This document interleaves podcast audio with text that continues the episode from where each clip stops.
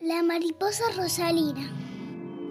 Había una vez una mariposa que se llamaba Rosalina. Era muy bonita y muy coqueta.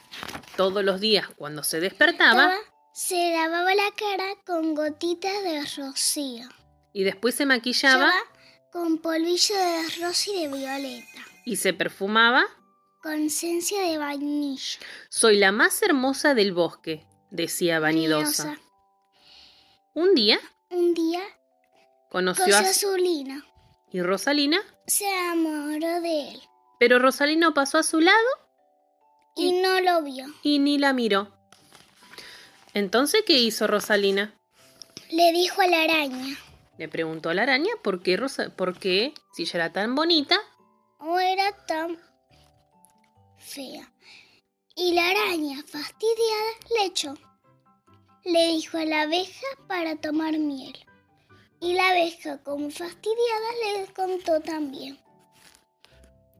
Y después se fue. y así pasó con el ciempiés, ¿Qué?